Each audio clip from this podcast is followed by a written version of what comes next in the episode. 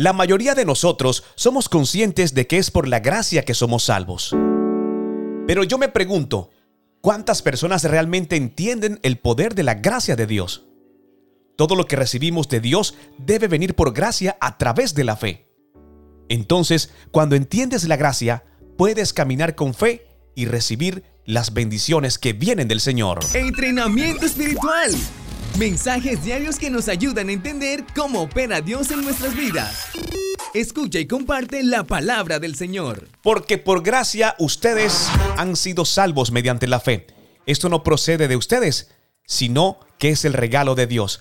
Efesios 2.8 es nuestro soporte bíblico para este mensaje de entrenamiento espiritual. El título es Entiende la gracia de Dios. No olvides visitar nuestra página www.ilatina.co. Luis Quintero está al aire. La gracia de Dios no es complicada ni confusa. Es simple y es por eso que mucha gente no la entiende. No hay nada más poderoso que la gracia que proviene del Señor la salvación, el ser llenado del Espíritu Santo, la comunión con Dios y toda la victoria en nuestra vida diaria es basada sobre esto.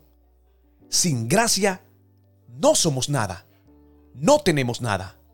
No podemos hacer absolutamente nada.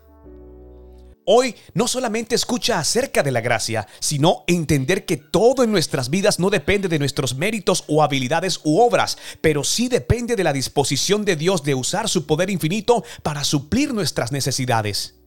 Esto es gracia. Hoy quiero invitarte para que te enfoques en esa verdad que dice la palabra del Señor y para que de esta manera tu fe comience a crecer. Recuerda Efesios 2.8, porque por gracia ustedes han sido salvados mediante la fe. Esto no procede de ustedes, sino que es el regalo de Dios para sus hijos. Efesios 2.8.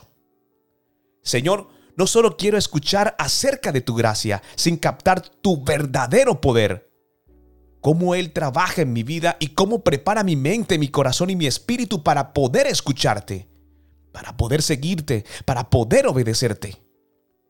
Ayúdame a comprender cuán maravillosa es tu gracia para que mi fe en ti pueda crecer cada día.